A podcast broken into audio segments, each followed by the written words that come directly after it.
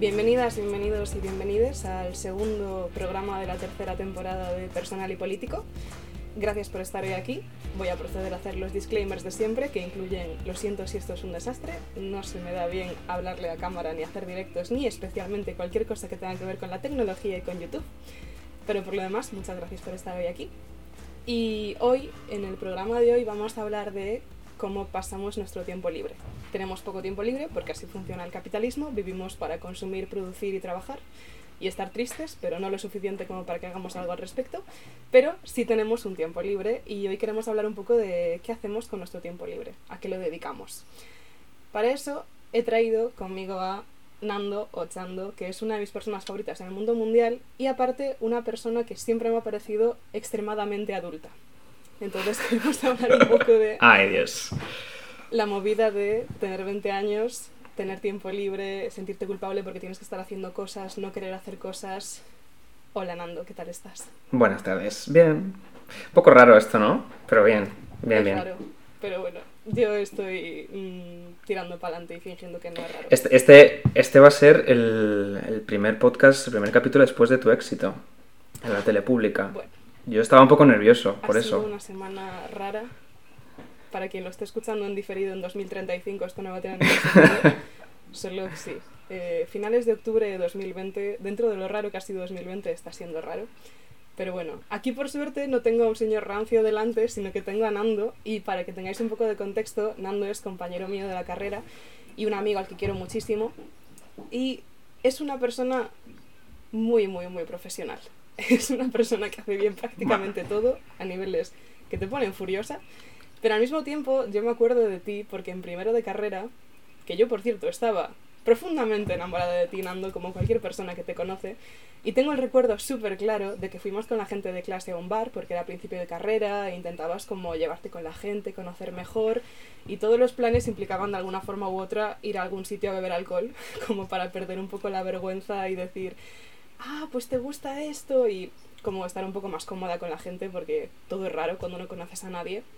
Y yo recuerdo que estábamos en un karaoke al que nos gustaba mucho ir y Nando se apuntó al plan y yo dije, qué guay, porque Nando tampoco se apuntaba muchísimo a todos los planes, éramos un núcleo duro y Nando se apuntó a este plan y llegó tarde, porque esto siempre lo recordaré. Ay, Dios. No, no sabía que ibas a contar. No sabía que ibas a Es que contar. tenía que dar una introducción para explicar por qué te he escogido. Nando llegó tarde porque se quedó a ver un debate político en la sexta. Y recuerdo que en ese momento me pareció súper ilustrativo de tu persona.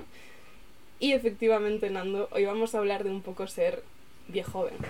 De ese punto extraño de tener 20 años y tener al mismo tiempo amigas que se están casando, amigas que están borrachas en cuando pasan las 10 de la noche, amigas que le tienen que pedir permiso a sus padres para salir de casa. Y sobre todo, qué hacemos con nuestro tiempo libre y cómo decidimos ocupar nuestro tiempo. Entonces, Nando, ahora que he destruido un poco tu imagen a, ojos del universo, quería preguntarte, cuando eras pequeño, cuando todo era más simple, cuando no sabíamos lo que era la economía ni lo duro que era la jornada de 8 horas, ¿a qué dedicabas tu tiempo libre? Pues de pequeño... Bueno, yo creo que todo... mm, Desde bien pequeño mi tiempo libre ha estado muy marcado por... por los scouts, realmente. O sea, yo desde tercero de primaria soy... formo parte de un grupo scout de, de mi ciudad, Alicante, y, y yo creo que ahí fue un poco el primer paso a socializar también más allá del colegio, ¿no? Porque es que... Bueno, sí, yo vi- vivo en una, urbanización, pero esos amigos como que fueron desapareciendo y entonces fue como los scouts, el entorno de, los, los sábados y las actividades de los scouts fue donde, donde era el único tiempo libre que, libre que teníamos, porque es que, bueno, ahora se habla de, uy, los niños que no lleven deberes a clase, pero es que nosotros, o sea, entre actividades extraescolares, porque no son los tuyos, pero mis padres eran de esos, cuanto, cuanto más cosas haga este niño, mejor. Entre actividades extraescolares, eh, deberes, eh, horarios de colegio concertado, que salíamos de clase a las 5 de la tarde. mm, es que luego entre semana no quedaba nada.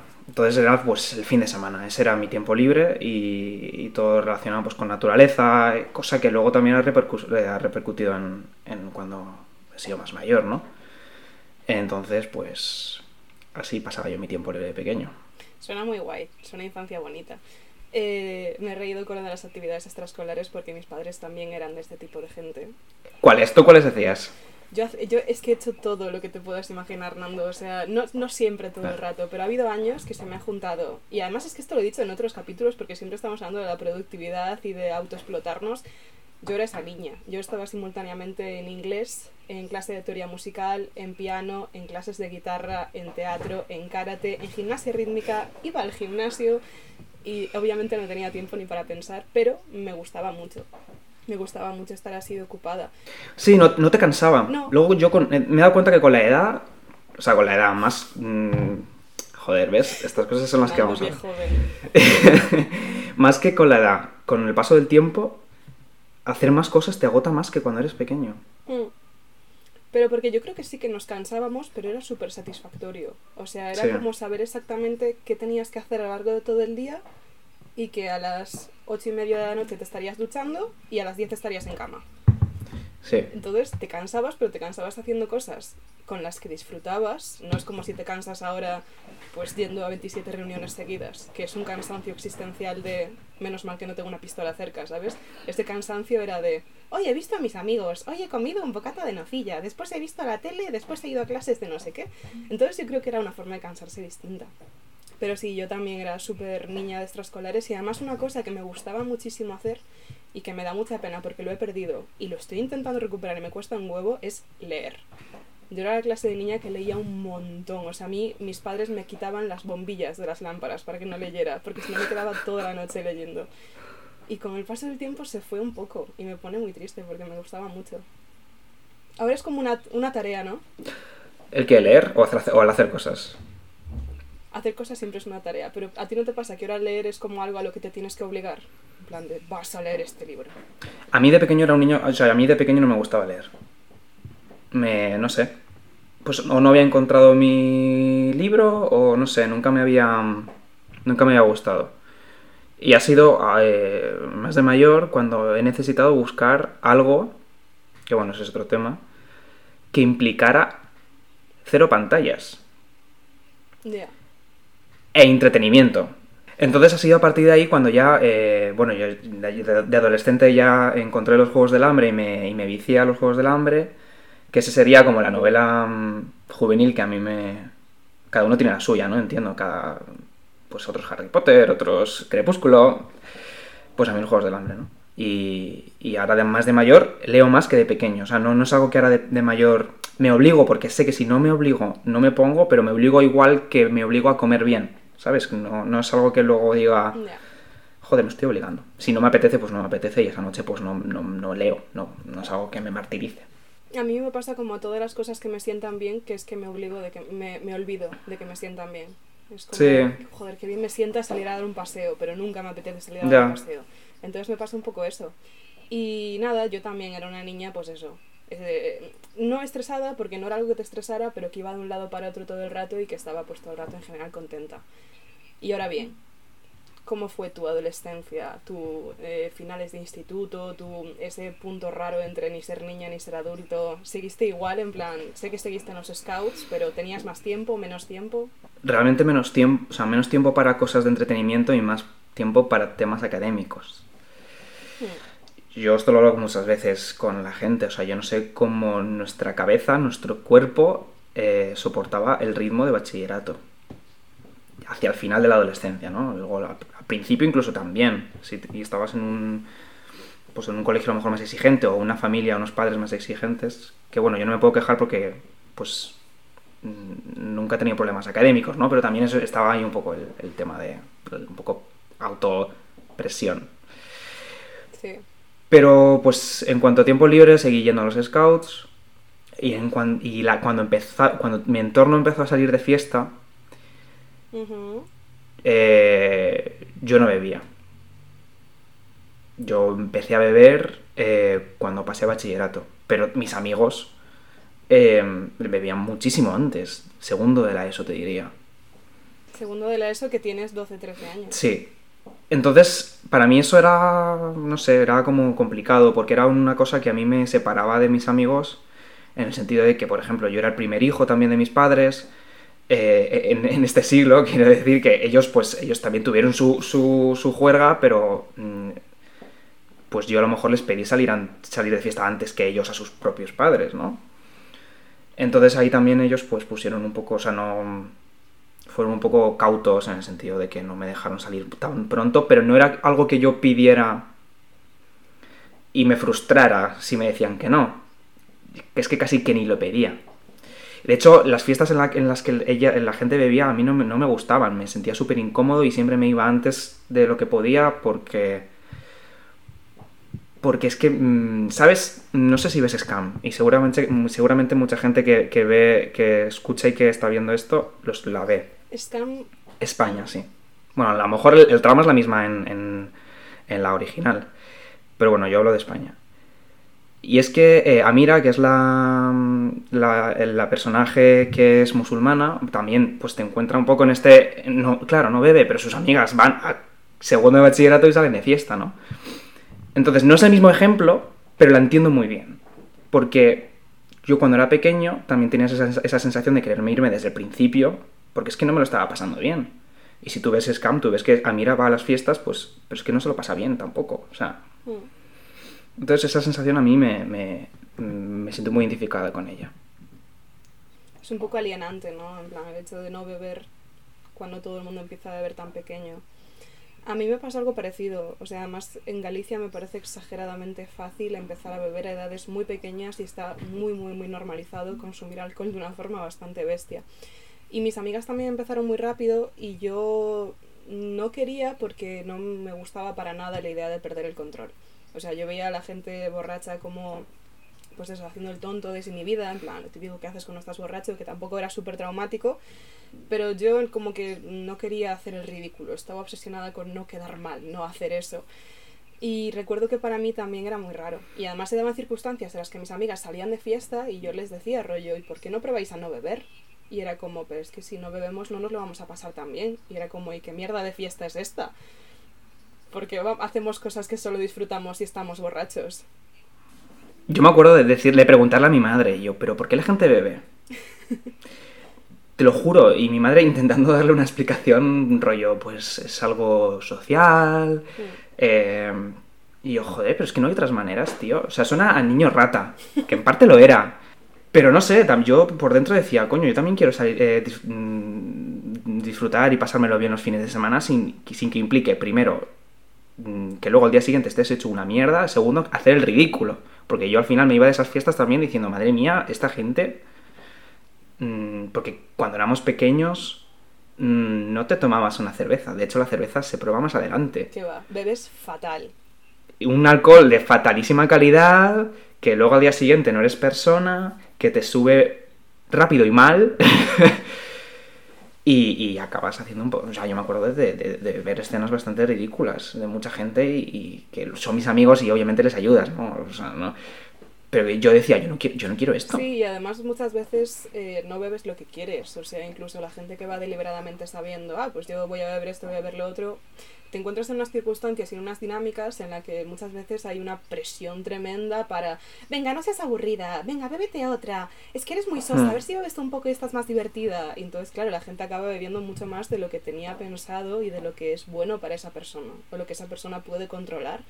Entonces, para mí fue parecido. Yo también lo vivía como algo así. Aparte, eh, yo también era un poco niña rata en el sentido de que había como una cierta superioridad moral, ¿no? Era como, "Ah, no, yo no bebo como estos Sí, paletos. sí, sí, sí, sí. Y después, claro, pruebas a beber y dices, pues, pues no es para tanto, esto es algo bastante normal, entiendo por qué la gente lo hace, entiendo dónde viene esta presión. Sí. Pero sí, yo también tenía un poco este rollo de, ah, tal, no sé qué. Y yo empecé a... mm, Empecé a salir de fiesta antes, empecé a salir de fiesta pues como en cuarto de la ESO o así, porque empezamos a hacer fiestas con los de clase, además en Galicia hay muchísima cultura de bares, o sea, hay una estadística de cuántos bares hay por persona y es, es brutal, porque claro, como llueve todo el día, ¿qué vas a hacer si no emborracharte e ir de bares? ¿Y tú crees que el ambiente de pueblo también ayuda? ¿Algo ayudó a que eso fuera así? No, o sea, ser totalmente de, de- ser de pueblo marca totalmente las dinámicas de ocio porque es que no hay oferta. No hay oferta cultural, no hay actividades, no hay nada a lo que puedas optar cuando tienes pues entre 14 y 18 años que no sea prácticamente pues emborracharte, porque es lo único que se vende como diversión, lo único que se vende como pasártelo bien, porque claro, es que no tienes nada más que hacer. Y sí, yo empecé a salir de fiestas en cuarto de la ESO y empecé a beber o probar el alcohol ya en primero o segundo de bachiller. Y claro, empecé ya a entender más las dinámicas. Dejé de ser un poco, porque yo era bastante amargada en ese sentido y empecé a entenderlo. Y empezó a darme un poco de miedo darme cuenta de lo fácil que era entenderlo. Y de lo fácil que era en mi cabeza asimilar. No me apetece realmente estar aquí, pero sé que si bebo un poco, la situación va a mejorar. O estoy triste, pero sé que si bebo un poco, estaré menos triste. O seré más divertida. O le caeré mejor a la gente. Y no digo que haya caído en ningún tipo de alcoholismo, ni es un tema, no es algo traumático, ni tal. ni. No, es. Sí. Pero empie- empiezas a entrar en esa especie de embudo de me gusta más la Sara con una cerveza encima, o con dos cervezas encima. Y creo que a otra gente también le gusta. Entonces, si quieres gustar a la gente, tienes que tener una o dos cervezas encima. Mm.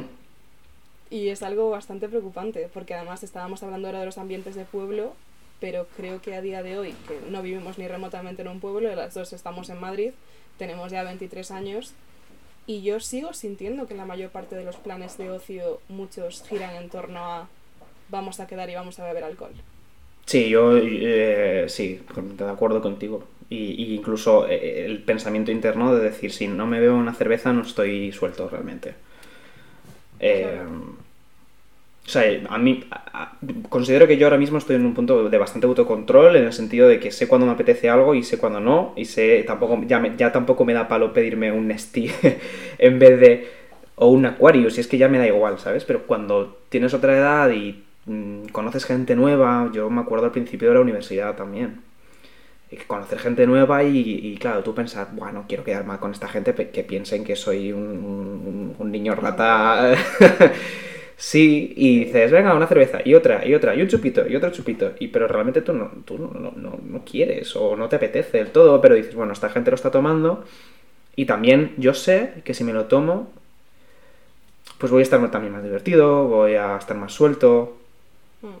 me voy a quedar más tiempo seguramente, porque no me llega a dar ese punto de me quiero ir. Claro. Entonces, pues sí, es verdad que en general los planes que surgen, al menos en nuestro caso, ¿no? En Madrid, implican, y creo que era co- de las cosas que querías hablar, ¿no? Implican consumo, por un lado consumo de, de alcohol, ¿no? Pero por otro lado, creo que en el punto, al menos yo, en el punto de que estoy yo ahora, también sé buscar alternativas. Pero es algo que me he tenido que darme cuenta, ¿no? Y decir, Dios, no apetece esto. ¿Y en qué punto estás tú ahora? ¿Tienes tiempo libre? ¿Qué haces con ese tiempo libre? En una situación pandémica. es complicado también, ¿eh? Sí. Este podcast está siendo grabado a principios de noviembre de 2020. Deberías, po- deberías poner una coletilla al principio de cada. El cada ocio y el tiempo libre están limitados, en efecto, Están regulados por el Sí. Estado. por Perro Sánchez. Vale, prepandemia. ¿Cuál era tu vida? ¿Qué tiempo libre tenías y en qué lo dedicabas? ¿Queda tan lejos? Eh... Uf, Es que es complicado también Sí. pensar qué haces con tu tiempo libre, porque es tener en cuenta la cantidad de tiempo que pasas haciendo absolutamente nada, o haciendo cosas que no te hacen feliz, o dan- llegando a la conclusión de que no tenemos tiempo libre, lo cual es también... ha ido por etapas. Yo, la verdad es que mm, en la etapa de la universidad, y tú lo sabes bien, era mucho de coger algo y exprimirlo. En el sentido de que eh, cuando acababan las clases y acababan las prácticas de los deberes universitarios, eh, pues te ponías con algo de, de la delegación. Y cuando acababas lo de la delegación, ya era el día siguiente, no me refiero que no duermas, sino que ya lo siguiente que había que hacer era ir a clase. Y otra vez el ciclo de clase, prácticas, Claro. ay, pues voy a hacer esto de delegación. Clase, prácticas, ay, pues voy a hacer esto de otra cosa que tengo, un proyecto que tengo por ahí. Entonces, eh, prepandemia, un ámbito, am- ambiente universitario, eso. Y luego, pues salir, sí. Pero ya siendo consciente de lo que te he dicho, de cuándo me apetece cuándo no me apetece, aunque ha costado. Yo, en mi caso, eh, era un poco como tú, en plan, también soy una persona un poco workaholic y de encadenar proyectos y cosas así. Creo que tiene mucho que ver con el hecho de que en cuanto me quedo quieta o no hago nada, empiezo a pensar que mi vida no tiene sentido. Entonces necesito tener Sí. algo entre manos constantemente porque si no llegaré a conclusiones a las que no quiero llegar. Y también, o sea, para mí estos años de universidad, que sueles tener bastante tiempo libre, porque dependiendo de la carrera, obviamente las hay que son más difíciles que el instituto, la nuestra en particular yo creo que requería, requería bastante menos tiempo Sí, sí, sí, concentración que segundo de bachiller, por ejemplo. Entonces, sí, estudiamos las dos periodismo y comunicación visual, no es para tanto, no preocuparse. Y sí, en mi caso yo siempre he sido de coger obsesiones. Yo soy una persona que tiene muy fácil obsesionarse con temas, obsesionarse y drenarlos. Entonces, para que os hagáis una idea, me gusta mucho ser fan de cosas. No en abstracto, en plan, no es que sea muy fan de una cosa, sino que soy fan de ser fan. Me gusta tener algo a lo que acudir constantemente y que tener ahí de fondo. Entonces, fandoms muy grandes, como por ejemplo One Direction, el K-pop. Yo he estado en prácticamente todos durante alguna etapa de mi vida solo por tener esa cosa que me hace feliz a la que aferrarme. Y mis hobbies se movían un poco así. Yo además siempre he sido una persona que le gustan bastante las manualidades y que consume muchas movidas audiovisuales. Yo estoy todo el rato escuchando podcasts o viendo series o movidas. Entonces siempre me ha gustado hacer cosas con las manos. Pero claro, a la hora de salir seguía como repitiendo un poco los mismos patrones que cuando estaba en bachiller. Yo seguía saliendo de fiestas, seguía bebiendo y además lo que pasa en Madrid, que es una cosa que odio comparada con los pueblos, es que cuando sales prácticamente siempre tienes que salir hasta las 6 de la mañana.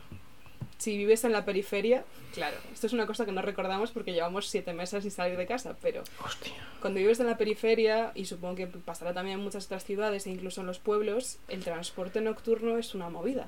Entonces, Llamamiento desde aquí a mm, ayuntamientos, eh, gobiernos autonómicos. Poned transporte público por la noche. Yo sé que los, os encantan los autobuses búho. Yo mm, me, me- me fasc- os fascinan a todos. Pero tío, las cercanías, el metro.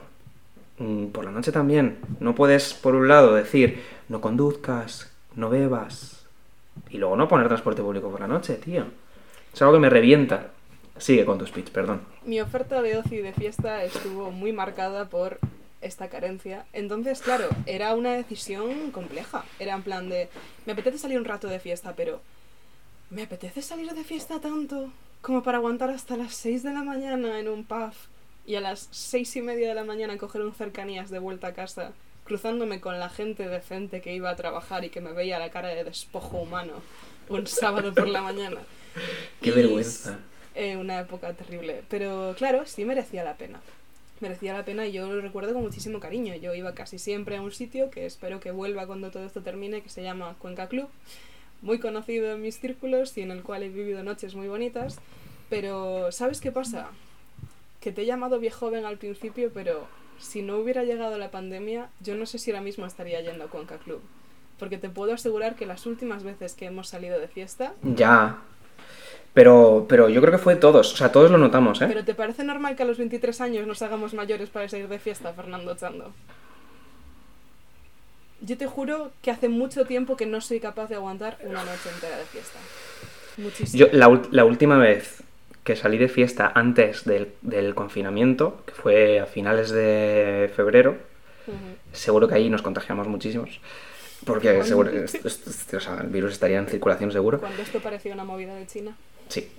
Eh, me sabe mal, pero bueno, la, la- la culpable de que es su cumpleaños, que es mi amiga Celia, lo sabe. No, no me lo pasé. No me lo pasé especialmente bien, incluso. Y, incluso y, y bebí, ¿eh? O sea, fue algo porque yo quería y porque me apetecía, pero ni bebiendo. Me lo pasé bien, pero por la cantidad de gente, por el frío, porque se me hizo eterno, porque la música fue un poco regulera. eh, dije, coño, para eso pincho yo. O sea, ya al final también es como... mm, me, noto, me noto un poco exquisito con la música para bailar. Me notaba. Ahora ya. Claro, ahora no tenemos ni idea. Ahora igual te ponen Ya. Paquito el chocolatero y entras Me da igual, ponme lo que quieras. Yo mm, ahora mismo ponme lo que quieras, que yo me salgo a aquí en bailar. África y yo te bailo aquí en África. Pero sí, es algo que he notado y creo que tiene lo mismo que ver cuando antes comentábamos que cuando empiezas a beber cuando eres joven, bebes cosas asquerosas y después cuando tienes ya veintipico años dices, yo no quiero beber esta cosa que sabe mal, yo quiero beberme un Steve. No queremos hacer publicidad en Steve, pero es que la verdad es que es de lo que más bebo en la vida. Y, en ese sentido creo que es parecido. Empezamos a ser como tener unos estándares un poco más altos. Ya no es cuestión de salir de fiesta a toda costa y tampoco tienes esa necesidad de fingir con respecto al resto de tu grupo que te lo estás pasando bien. Porque se hace como una espiral del silencio de ¡Buah! Todo nos apetece mazo salir de fiesta, qué ganas de emborracharnos hasta acabar vomitando detrás de una papelera y liarnos con desconocidos y no sé qué. Y claro, parece que si no te apetece eso, eres un pringado y debes morir y estás condenado al ostracismo social. Yo creo que estamos en un punto en general en el que no nos apetece y lo decimos, ¿sabes? Y es como, "Uf, ¿y si no? Y de repente dice todo el mundo, no, ¿verdad? ¿Y si mejor hacemos absolutamente cualquier otra cosa? Entonces, yo no sé si eso es algo de este momento o si en general es que nos hemos hecho mayores y de aquí todo va para abajo. Es que se han mezclado etapas, ¿eh? Etapas globales y etapas vitales. Entonces es muy difícil diferenciar. Te quería contar una cosa que pasó hace... cuando estábamos mejor que ahora, mm, pandémicamente me refiero. Cuando podíamos quedar de manera más mm, despreocupada en casa de gente. Y es que una de, de las cosas que más me, menos me gustaba de salir de fiesta era el fin de lo que más me gustaba de salir de fiesta y era el- la previa. O sea, el estar en casa de alguien que te oyes con la gente porque puedes hablar, porque puedes bailar, porque pinchas tú tu música, porque es barato. Y el peor momento para mí No era pasas frío. no pasas frío. Y el peor momento para mí era el fin de, esa, de, de ese- de- de- de eso. Que era, oh, es la una a la discoteca. Y yo, no, yo estaba en mi, o sea, en mi casa o en casa de quien fuera. Y es que hace un mes, las, claro, las discotecas están cerradas. Y llegó la una y alguien dijo, Buah, es la una. Y yo, oh, aquí alguien diría, nos vamos a la discoteca. Pero ya no. Pero ya no. Aquí nos podemos quedar hasta las 4 de la mañana tranquilamente. Calentitos. Bueno, calentitos no, era septiembre. Eh, fresquitos. Eh, es que fue como mm, una- un desecho realidad. Que una previa eterna. Una previa que no es previa, que es previa y no previa. Es duro, es duro porque estoy de acuerdo y al mismo tiempo siento que me he hecho mayor ya y que no querría estar de acuerdo, ¿sabes? Una parte de mí dice... ¿por Pero yo creo, yo creo que es por lo que te he dicho. Porque se han juntado cambio de, cambio de etapa vital. Se acaba la universidad, eh, entras en el mundo laboral, o se supone que se debería entrar, ¿no? Que eso es otra cosa. Eh, se te escapa de las manos todo lo, lo que tenías que hacer en los últimos cinco años, que era estudiar y, hacer, y sacar exámenes y sacar trabajos finales. Y también, pues, un cambio de, de- de paradigma, un cambio de manera de consumir, de manera de vivir, al menos hasta nuevo aviso, ¿no? Entonces, yo creo que en concreto, no nuestra generación, sino nuestra promoción, los del 97 o los del 96, o bueno, toda la gente que haya acabado ahora una etapa como pasar de la universidad a, a la vida adulta eh, plena. Se mezclan las cosas, vamos, se ha mezclado. Y a mí eso me, me- me desconcierta mucho, porque, porque o sea, además de, de la universidad, pues eso, en mi caso, pues un piso nuevo también, eh, un- unas convivencias nuevas, eh, Es que Nandi, Y- tú eres muy adulto. ya, Te he llamado porque te quiero, pero tú eres una persona muy adulta. ya, ya, ya, ya. Bueno, ¿Sabes? eso es, es algo que a mí también me, me, no sé, digo, ¿Te jolín. sientes adulto? Sí, pero me gusta. A lo mejor en algún momento, en algún momento echaré de menos ser, eh, no, no haberme liado con 20 personas en una noche, eh, no haber bebido mucho. Supongo que en algún momento eso lo echaré de menos o lo echaré en falta porque echar de menos algo que no has bebido. Pero, no sé, eso, yo- es que mi filosofía es muy de... Si estoy bien así, es un poco cobarde, pero bueno, Mm, yo, yo estoy bien así. Si estoy bien así, mm, no, no sé, no voy a querer lo que tiene el resto si yo estoy bien con lo que tengo. Me refiero, concretamente, mm, mi pareja actual, pareja estable, eh, es mi primera pareja, mi primer lío, mi primer rollo de, de- de nada. Y muchas veces, y esto yo lo he hablado con él, de decir, no nos hemos liado con más gente. Porque él... tenido una época súper emocionante, adolescente. Claro. Pero luego digo, o sea, yo estoy bien así. A lo mejor en otro momento estaré de otra manera, ¿no? pero yo estoy bien así. Y, y, y yo soy muy de eso, de si estoy bien así, ¿Y no te sientes Me influenciado agarro a ello. por, por lo que consumimos a nivel audiovisual? Porque antes hablabas, por ejemplo, de Scam, y a mí Scam me pasó menos porque ya me pilló más mayor, Scam España, pero algo que me generaba como una envidia absoluta era otra serie súper generacional y súper importante para, para nuestra generación, sobre todo, que fue Skins. Yo veía Skins, Skins es una locura absoluta. O sea, Skins es lo que yo entiendo que es a día de hoy euforia para la gente que ahora tiene 15, 16 años. Skins era gente drogándose, follando, quedándose embarazada, eh, movidas súper chungas con sus padres. eh, un poco, supongo que en España sería más bien físico-química, pero en mi cabeza Skins era más heavy.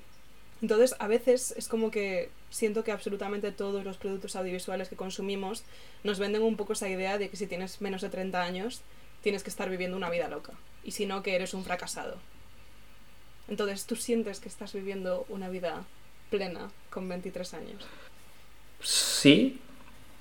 Es la que, o sea, es la que también me la he construido yo, o sea, no nadie me la ha impuesto, ¿no? Eh, entonces, mm, yo como también soy muy de cosas estables, de que no sé, no sí, sí, yo creo que sí, vamos, a mi manera. No renuncio a nada tampoco, o sea, no sé. ¿Es ser viejo en eso? Pues bienvenido sea. o sea, pues ¿Crees que generacionalmente ha habido un cambio? Porque yo lo pienso y yo siento que mis padres o la generación de mis padres salió de fiesta hasta bastante más mayor o siguió teniendo una vida bastante más emocionante y en cambio nosotros, o, esto, igual esto es algo súper nicho y, y no es en absoluto aplicable al resto de gente de nuestra generación o gente de menos de 25 años, pero no sé.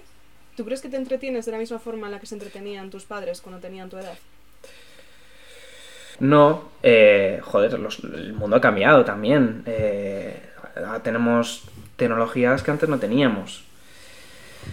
Es cierto que yo no, he sido nunca una persona, ni un niño, ni un adolescente de videojuegos, pero también eh, es una manera de socializar, como también es una manera de, bueno. De que si se da en exceso, pues también es un problema, ¿no? Pero bueno, como había otros problemas antes. Es que este discurso de ahora hay más problemas, sí, pero también había otros problemas antes. O sea, en los años... Hace... ¿Sabes qué pasa? Que ahora digo 20 años, hace 20 años, pero es que hace 20 años es el año 2000. Entonces no me sirve. Pero vamos, que hace mucho tiempo el problema de las drogas a lo mejor era muchísimo más acuciante que ahora, que lo sigue siendo, ¿no? Sí. Es un problema muy gordo. Pero que en los años 80, principios de los 90, la- el tema de las drogas era muy heavy. Y eso era, era un tema de, nuestra- de la generación de nuestros padres, que ahora también lo es. Pero yo creo que ahí, por ejemplo, ellos tenían más problemas de... O sea, tenían menos alternativas. También depende del ambiente. O sea, que nadie tome esto como un algo que va a misa. eh. A lo mejor alguien tiene otra opinión y, tiene otra perspectiva y ahora cree que las, drogas es algo muchísimo más peligroso. Pero que yo creo que ahora hay más alternativas eh, gracias a las tecnologías, por ejemplo. O sea, hay muchísima gente que gracias a las redes sociales... Este es otro debate, ¿no? Eh, redes sociales buenas, redes sociales malas. Lo bueno de las redes sociales es que te abre un mundo tremendo. Y si tú en tu, en tu círculo de amigos no tienes a nadie que le guste eh, el, K-pop, pues eh, en Twitter te vas a encontrar un montón de gente que le gusta el K-pop y, y- y te vas a encontrar un sitio, ¿no? Entonces yo creo que es- sí, ha cambiado la manera de entretenernos. Pero yo creo que al final buscamos lo mismo, ¿eh? O sea, el mundo también en su momento era complicado, eh, ahora también lo es, la sociedad española en su momento también era complicada, ahora también, pero hay otros problemas. Y, bueno, el entretenimiento, pues... También hay... Estaba pensando justo, eh, decía entretenimiento y estaba pensando justo el tema de las series.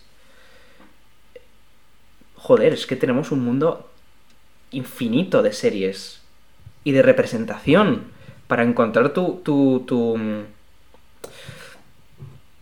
¿cómo decirlo? Como eh, sí, y estoy pensando en la comunidad LGBT.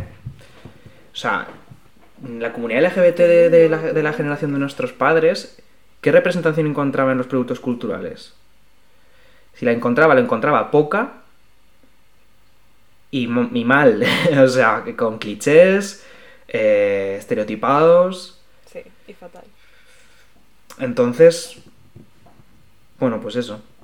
Yo creo que el tema audiovisual es un, un tema muy... mm, o sea, el tema audiovisual en el sentido de series. eh, es un tema que, pues, en nuestra generación ayuda mucho, tanto a representación como a encontrar también identidades y también entretenimiento. Claro, y o sea, además ya no solo en plan solo series o solo audiovisual, sino el acceso a la cultura. O sea, a día de hoy es muchísimo más fácil acceder a cosas que nuestros padres o gente mucho mayor no tenía la más mínima posibilidad, a no ser que tuviera muchísimo dinero, porque se ha hecho como una democratización de todo este tema. Entonces creo que sí es mucho más fácil encontrar lo que te gusta a ti, también por eso se van haciendo como... Es que suena súper mm, rancio hablar de tribus urbanas a día de hoy, pero sí se crean microespacios y microcírculos en los que cada persona puede encontrar un poco cuáles son sus intereses sin tener que dejarse llevar por una mayoría o sin tener que una forma de encajar con el resto, que es en plan de, pues, o reprimir esas cosas que te gustan para no quedar como un rarito, o pues mm, fingir, o estar como así medio en una especie de armario a nivel social en el que tienes que encajar mejor. Yo quería preguntarte también qué haces a día de hoy con tu tiempo libre, porque hemos hablado de la pandemia, pero tenemos unas limitaciones en este momento y yo creo que esas limitaciones también han hecho que cuestionemos un poco nuestra rutina. Y muchos cambios también. O sea, mira, una cosa que no te he dicho antes que hacía en mi tiempo libre pre-pandemia es eh, nadar. O sea, era el deporte que yo hacía. No a nivel eh, de élite, pero, pero sí, me despejaba muchísimo y, y- ojo, no, no, no deporte a nivel, me voy a poner tocachas, sino me sienta bien, me despeja, etcétera. Y ahora pues eh, no es que no se pueda, porque se puede, pero mm, me da cosa volver a la piscina y también me da cosa ir para que me la cierren. Entonces, ahora, por ejemplo, y es algo que también me despeja muchísimo, es salir a correr. Salir a correr. eh, y una cosa que he empezado a hacer, y que yo era súper escéptico, eh, yo decía, Buah, esto es gente- la, la gente hierbas que, en fin, meditar, tío. O sea, sí, ¿Eres capaz de meditar? Yo soy físicamente incapaz. sin irte. O sea, yo pensaba que era un enrollo de energías que no me va. Pero es que no, o sea, tiene una connotación, la palabra meditar tiene una connotación de un poco regulera, al menos la que yo percibía de eso, de energías, homeopatía y cosas así, que a mí no me gustaba. Pero, pues he empezado a meditar y es simplemente eh, parar. O sea, no pienses en nada. Y si piensas en algo, hay diferentes tipos de meditación, más agresivas y menos agresivas, ¿no? Pero bueno, la que, la que en concreto yo hago y a mí me gusta es que si a ti la, la mente se te va a otra cosa, que no sea tu propia respiración, que cuidadosamente, amablemente, la apartes y vuelvas a tu respiración. Hay otros, otros tipos de, de meditación que son super nazis, en plan, mm, que no se te vaya la mente otra cosa. Entonces, no es que es tampoco, o sea, meditar no te lleva dos horas, o sea, que tampoco es que sea el 100% de mi tiempo libre. Pero es algo que he empezado a hacer eh, hace poco y que me ayuda muchísimo. Pero muchísimo. Y, y es parar, es que es parar. Y es que la cabeza, el problema que yo tengo, que a lo mejor tiene mucha gente, es que no para la cabeza. Y más sin poder salir, sin poder hacer cosas. O sea, sí, puedes salir, pero no, no tienes todo el abanico de posibilidades que tenías antes. Totalmente. Tiene Marsu, eh, que estuvo en otra temporada, y yo os adelanto que va a estar en esta. Tiene un podcast muy guay que se llama Mujer Brusa y el último capítulo, eh, el último, penúltimo, creo que el último, va totalmente sobre esto. Se llama algo sobre el silencio, esto está fatal preparado, lo pondré abajo. Pero es un podcast súper guay en el que habla de cómo aprender a, a no hacer nada. A quedarte un rato parado y que puedas como o pensar en tu vida o no pensar en nada sin que se te vaya la olla, porque parece que necesitamos estar todo el rato ocupados para no tener, pues eso, que enfrentarnos a la dura realidad de la existencia. Y está muy bien. A mí me pasó parecido. A mí me quitaron el deporte que hacía, que era rugby, y que ocupaba bastante tiempo de mi semana, porque además yo estaba en un equipo, entonces teníamos entrenamientos, teníamos partidos, y que de repente me quitaran eso para mí fue, fue un choque bastante gordo. Porque era algo a lo que dedicaba mucho tiempo, muchos pensamientos y que me daba muchísimas cosas. Entonces de repente me enfrenté a un hueco en mi vida que no sabía muy bien cómo llenar. Y en este momento pues sigo un poco parecido, porque este es el último bloque que quería tocar, que es que con el confinamiento ahora estamos en unas circunstancias un poco extrañas en las que podemos hacer cosas, pero no muchas, cada vez menos, se viene el apocalipsis otra vez, no se sabe qué va a pasar. Y en cuanto se pudo empezar a volver a hacer planes con tus amigas o con un círculo así pequeño, cercano, yo me di cuenta de que absolutamente todos los planes que se me ocurría que me apetecían pasaban por consumir. Absolutamente todo lo que se me ocurría era o tomar algo, o comer en algún sitio, o directamente que el propio plan fuera ir a una tienda y comprar cosas. Y me frustraba muchísimo porque a día de hoy es como que la única felicidad que podemos tener es como consumidores. Y es como que lo único que se nos explica que merecemos es comprar y todos nuestros sacrificios merecen la pena porque implican que tendremos derecho a comprar cosas y como comprar es lo único que te hace feliz, estás dispuesto a trabajar toda tu vida, a no tener absolutamente ningún tiempo para estar con tus amigos, con tus seres queridos, ningún tiempo para ti, pero tranquilo. Tienes acceso a Amazon, tienes aquí el catálogo, le das un par de botoncitos, te llega un paquete a casa traído por una persona en condiciones laborales deplorables y que ha empaquetado otra persona con condiciones laborables deplorables. Jeff Bezos es 20 euros más rico y tú tienes esos 10 minutos de me ha llegado un paquete, me hace feliz. Y además, ¿sabes qué me pasa? Que ya no es solo que solo disfrute haciendo esto, sino que yo veo muchísimo YouTube. Yo critico YouTube, pero veo muchísimos vídeos.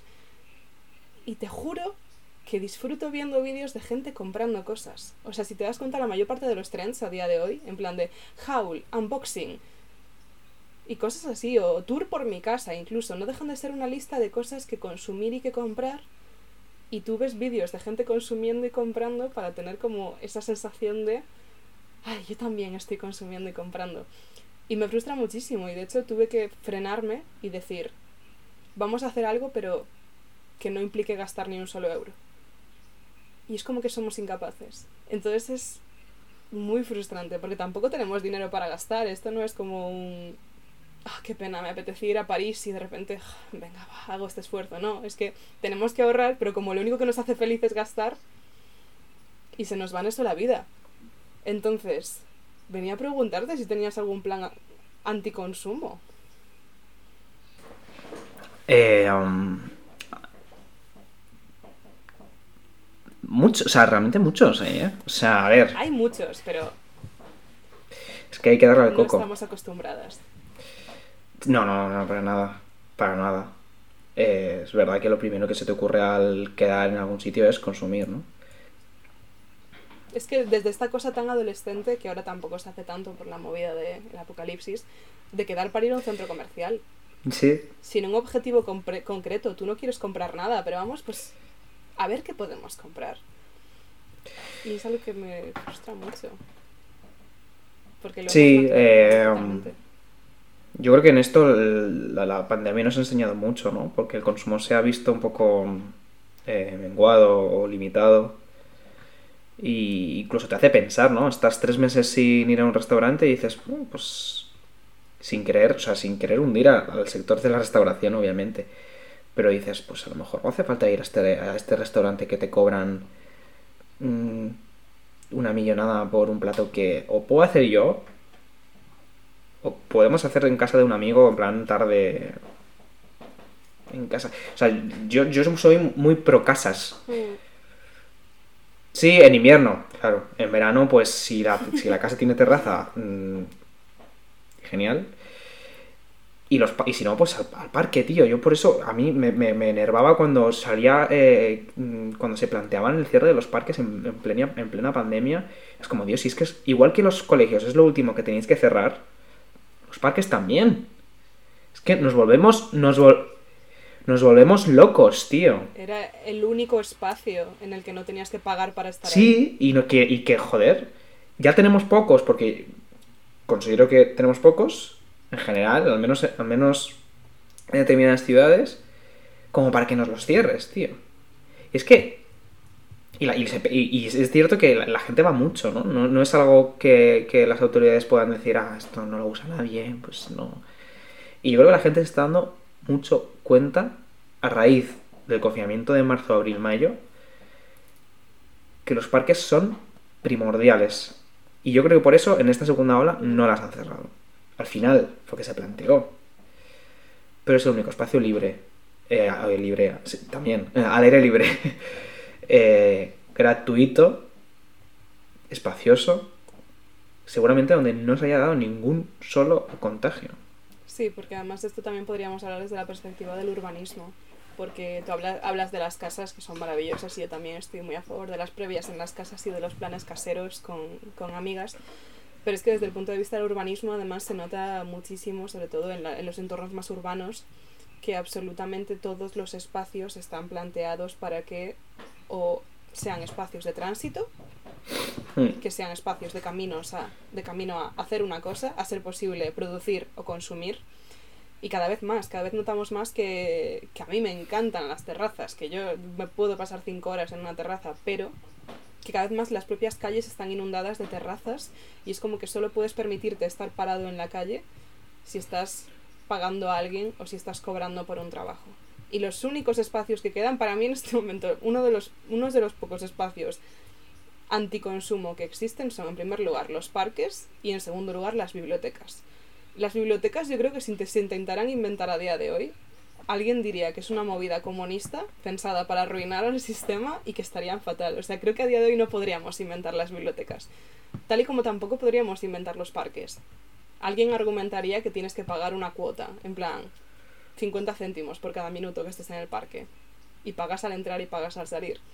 Entonces es muy frustrante tener que defender cosas tan básicas que nos permitan existir y ser dignas de pasar un rato al aire libre o consumir cultura sin estar siendo productivos para el sistema. Y en ese sentido te quería te quería preguntar un poco también cómo gestionas hacer hobbies que no sean útiles, porque a mí esto me ha costado. O sea, es como que el tiempo libre que tenemos, que es el poco tiempo libre que nos queda después de producir para el sistema, usarlo para algo que no ayude absolutamente a nadie. Porque yo es como que siempre he tenido muy metido en la cabeza que no se podía perder el tiempo y que tenía que como medirlo con cuidado tal y no sé qué. Y eso creo que está pasando mucho en el mundo de las manualidades. Y es un tema que quería sacar también. Creo que nuestra generación es una generación, pues como todas, ¿vale? Sí, muy creativa, pero creo que en particular eh, pues estamos volviendo a hobbies que igual habían quedado un poco atrás. Pues como hacer cosas con tela, hacer cosas de ganchillo, hacer crochet, hacer manualidades de papel, dibujar. Y creo que se está perdiendo un poco este miedo a que si no haces una cosa de forma perfecta parece que no lo puedes hacer. Si no vas a dedicar tu vida a ello, no lo hagas. Es como que solo puede cantar la gente que canta bien. Pues no, todo el mundo puede cantar, es parte de la gracia, que todos podemos cantar aunque lo hagamos mal. Entonces siento que ahora que estamos volviendo a ser creativas y estamos haciendo cosas, estamos haciendo peluches, estamos haciendo tonterías, estamos haciendo lo que sea, parece que tienes que monetizar absolutamente todos tus hobbies. Si te gusta hacer algo, tienes que sacar dinero de cualquier forma. Si te gusta cocinar, monta una tienda. Si te gusta hacer manualidades, montate un canal de YouTube para explicar las manualidades y monetízalo, ¿sabes? Es como que no podemos hacer cosas porque nos gusten. Siempre tenemos que sacarle dinero o que autoconvencernos de que no estamos perdiendo el tiempo.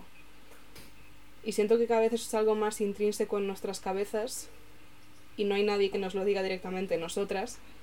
Lo hemos como mamado desde pequeñas y ahora no podemos salir de esa idea de que tenemos que estar todo el rato haciendo cosas. Y me pasa un montón, supongo que a pasará con amigas más artistas, amigas que se dedican a la ilustración, al mundo de la música y tal, que es su pasión, pero que acaban completamente quemadas y amargadas por entra entrar dentro de unos estándares de estar produciendo y creando cosas todo el rato y que le gusten a la gente y venderlo y que parece que si no vendes lo que haces ya no merece la pena.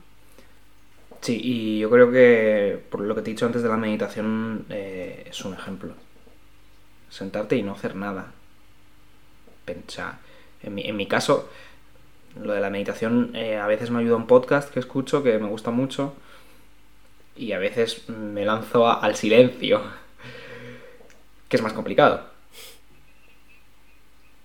Sí, y, y, sabes que pues las últimas eh, semanas eh, donde ya por fin mi única preocupación es el trabajo y no el trabajo de la universidad, pues los fines de semana ya no son para la universidad. Son pues para, para, para, para nada. O sea, para nada. Incluso tengo impulsos de hacer cosas para la casa o cosas que luego tengan un resultado. Limpiar. Ay, pues si mira, si me hago la comida para este día lo voy a tener hecho y no tendré que hacerlo. No, no, tío, o sea, no. Fin de semana. O sea, no te rayes. Cógete un bus y vete a la sierra. O sea, olvídate. Estate todo el día dando vueltas por ahí. Sí. A mí me está pasando algo muy curioso con el concepto de fin de semana, que es que para quien no lo sepa, yo ahora mismo estoy haciendo un trabajo de prácticas y estoy trabajando en turno de fin de semana. Entonces me, me gusta mucho, o sea, no solo el trabajo, también me gusta mucho el trabajo, pero me gusta mucho el turno, pero ¿qué pasa? Que hoy es mi fin de semana. O sea, he estado trabajando viernes, sábado y domingo bastante intensamente y el lunes es mi fin de semana, pero es que el lunes no es el fin de semana de nadie. Entonces, por un lado, tienes dificultades para hacer vida social con el resto de tus amigas porque te tienes que enfrentar a que se olviden todo el rato de que trabajas y te hablen todos los sábados y te digan, hey, ¿haces algo hoy? Y tú, sí, trabajar. Pero aparte, el problema es que me cuesta mucho entender que tengo derecho a un fin de semana o a un día de descanso. Porque como es lunes, a pesar de que mi cuerpo me diga, tienes que descansar porque llevas tres días currando a muerte, es lo que toca, el hecho de ver cómo el resto del mundo sigue girando hace que mi cabeza piense inconscientemente, es que no mereces descansar, es que es lunes, es que debes ser productivo. Ya. Entonces, también hay que pensar cómo está estructurada la semana y cómo la han estructurado. Y que la semana que tenemos a día de hoy de cinco días laborales, dos días de fiesta, que tampoco son generales para todo el mundo, pero que es un poco lo más estándar, está creado por las propias empresas y peleado por las trabajadoras. Y que hemos conseguido llegar a turnos de trabajo mínimamente decentes, que no en absoluto, y que están Comparados. comparados con, vale, esclavitud. Ya, ya Pero no sé si. sí, lo poco a lo que hemos llevado han sido avances muy peleados por las trabajadoras, por los sindicatos, a base de huelgas, a base de que la gente llega a la conclusión de que no es lógico que vivamos por y para el trabajo y que lo que merecemos no son migajas de lo que les sobra a los empresarios, en plan de, ah, bueno, sí, te puedes ir ya, no, no me eres necesario. No, la gente tiene de- derecho a formar un proyecto de vida. Entonces, no sé. Creo que es muy frustrante como todas nos acostumbramos a pensar en nuestra vida en función de nuestra jornada laboral y en función de que necesitamos ganar dinero para tener derecho a existir. Y espero que espero que tomemos conciencia todas y que tomemos conciencia sobre todo de que podemos cambiarlo. Que aunque parezca en este momento cuando se habla, por ejemplo, de no sé qué país, siempre es un país del norte, en plan, siempre es o Suecia o Nueva Zelanda o un país de estos así progres que comentan, con muchas comillas progres, que comentan de... Se ha demostrado según un estudio que los trabajadores que trabajan menos son más útiles. Y es como, ah, que se ha tenido que demostrar que seguimos siendo útiles para que se plantee la posibilidad de darnos más derechos o de pensar en nosotros como personas. Pues es muy frustrante, pero quiero pensar que seguiremos tomando conciencia y seguiremos dándonos cuenta de que si nosotras paramos se para el mundo, que es un himno feminista pero también es un himno de clase, porque Jeff Bezos no produce absolutamente nada, Jeff Bezos solo es un parásito que se alimenta de lo que produce otra gente. Y nada, esperamos que la gente pueda seguir disfrutando de su tiempo libre y que el concepto tiempo libre sea algo más que lo que sobra de la jornada laboral. Así que nada, creo que podemos ir cerrando y para ello, pues como siempre traemos dos recomendaciones, así que Nando, creo que la tuya va está muy relacionada con el tema de hoy. Sí, sí, yo eh, en, el discurso de, de, mm, de los parques, eh, yo quería recomendar eh, un parque de Madrid. Todos los parques son fantásticos. Si no vivís en Madrid, sentimos el madricentrismo. Yo soy uno de los grandes detractores del madricentrismo, pero es lo que tengo cerca de casa. Cualquier parque es bueno, ¿no? Incluso la Lóndiga de Getafe es bueno. Tenemos mucho beef porque como persona gallega, los parques madrileños me parecen normalmente de A ver, es que, joder, muy deplorables, pero porque estamos acostumbradas a espacios verdes muy bonitos. Pero sí, cuando estás en Madrid, cualquier parque madrileño es mejor que la urbe madrileña. Y en general en cualquier sitio. Que la gente se atreva a explorar. Pero el que te traigo eh, es, mi, es mi favorito y es la recomendación mía de hoy. Y es el... eh, bueno, ¿es un parque? No sé si es un parque. Madrid-Río. Madrid-Río, Es un espacio verde sí, en general. es un parque alargado a la ribera del río Manzanares. Eh, Madrid-Río mm, porque, bueno, yo vivo cerca y es el sitio donde en estos días raros eh, es mi espacio de, aire libre eh, estos días, de estos días raros, ¿no? Y también porque mm, yo no soy de Madrid, yo soy de, Alicante y a mí el mar me, tira mucho, como todos los que somos de costa, ¿no? Y, en Alicante la casa de mis padres está cerquita de- del mar y, y bueno, se empieza a valorar cuando no estás aquí, ¿no? Pero, o sea, cuando no estás en Alicante. Pero eh, la relación que yo tengo con Madrid-Río, digamos, es muy similar a la que yo tenía o tengo con eh, la playa de casa de mis padres, ¿no? Está a aprox 10 minutos andando, eh, físicamente está bajando, o sea, es, es- una, es una cuesta hacia abajo, ¿no? El río está un poquito más bajo del- de los barrios de arriba de Madrid, en casa de mis padres igual, y también es un espacio alargado, ¿no? Donde tú puedes pasear y saber a dónde vas, y a mí eso me gusta mucho más que un parque, que bueno, un parque eh, 100% puro parque, o sea, de, de- mazacote de, de, eh, árboles, está muy bien también, porque te pierdes, pero bueno, a mí me gusta también saber a dónde vas y, y me, me parece que establece un paralelismo muy, muy chulo con, con el paseo marítimo, ¿no? Que es una línea recta, aunque Madrid-Río no es recto exactamente, pero bueno. No sé, me gusta mucho. Y también tiene como zonitas de más, más frondosas, más pinos, no sé, como me gusta mucho. Y si no habéis ido, y es algo que yo no descubrí habiendo vivido cinco años ya en Madrid, hasta hace relativamente poco. El retiro es- está sobrevalorado, yo lo siento mucho. O sea, el retiro fantástico está en el centro, muy bien, muy accesible, muy turístico, bla, bla. Pero, señores, señoras, vayamos a Madrid Río. Que ya va mucha gente, ¿no? Y además hay muchos animalitos. Porque desde que Carmena lo el ayuntamiento de Carmena lo renaturalizó, porque esto es algo que también descubrí hace poco, es que antes el Manzanares tenía, bueno, si lo veis hay muchas presas pequeñitas, entonces se formaban como cúmulos de agua y era donde los, los piragüistas se entrenaban, ¿no? Bueno, de hecho se quejaron mucho. Entonces lo que hizo el ayuntamiento de Carmena fue levantar esas presas, que corriera el aire, el aire y el agua, y, y, tío, se ha creado vida, y es que ves pájaros que dices, estoy Hay nutrias. Estoy en Madrid. No, nu- nutrias no he visto, es que creo que eso está más abajo. No he llegado ahí. Alguien ha comentado que hay nutrias en el Manzanares. Yo he, vis- yo he visto vídeos de, sí, de nutrias, pero yo creo que es más, más hacia abajo o más hacia arriba, no tanto por el centro, ¿no? Entonces, pues esa es mi recomendación. Está cerquita relativamente, de, porque además pasa por muchos barrios, no es un parque... ¿Ves? Mira, otra ventaja. Un parque normal y corriente está en un barrio y punto. Pero Madrid-Río pasa por muchos. Sí, yo creo que se puede, o sea, a, pesar del madricentrismo, que, que, que estoy de acuerdo que es un problema que tenemos, yo creo que se puede llevar a todos los aspectos. O sea, yo vivo en un barrio bastante en la periferia de Madrid y lo que hice en la cuarentena fue explorar, explorar muchísimo una zona que yo Sí, tenía sí. súper infravalorada. De repente, pues empezar a ver un montón de, pues incluso bares interesantes, zonas eh, estilo parques que no había conocido nunca. Entonces, sí. Pues yo te hago una propuesta que tiene mucho que ver con perder el tiempo porque cada vez que hago clic, de repente han pasado siete horas y media de mi vida y ya es martes, que es TikTok.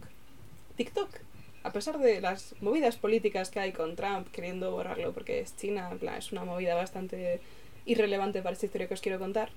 TikTok es una plataforma de vídeos cortos. Eh, TikTok es básicamente lo que fue en su día Vine y es una versión express de YouTube.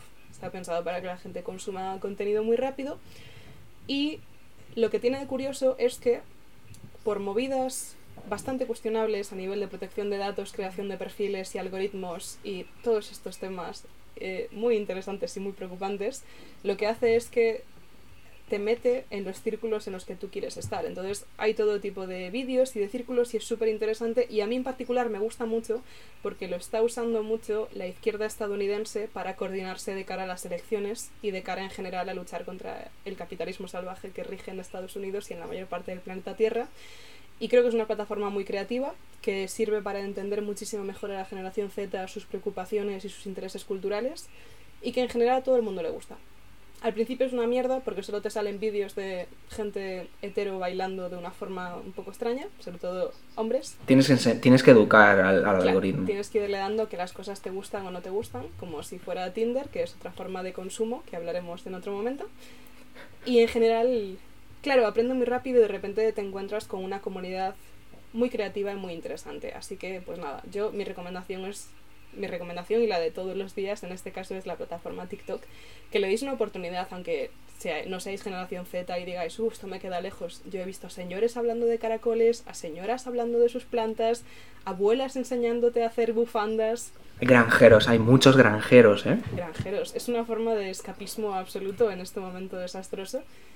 Y nada, de eso va un poco también el tema de hoy, del escapismo y del no escapismo, de saber estar ahí, de saber perder el tiempo, de no sentirte mal por no ser productivo todo el rato y de la movida de ser viejo joven y que ya no te apetezca estar de fiesta hasta las 6 de la mañana, que es una movida muy real. Así que nada, muchas gracias por haber estado aquí. Eh, hago el disclaimer de siempre, que es que este episodio se puede realizar gracias a Cuello Largo, que nos ha cedido su canal de YouTube amablemente para hablar de temas un poco menos serios durante un rato y si queréis apoyarlo de cualquier forma podéis pues compartirlo, darle a me gusta, suscribiros al canal y también si tenéis la capacidad económica podéis haceros Patreon en patreon.com barra cuello largo y podéis pues ayudar a que se haga otro tipo de periodismo o de entretenimiento.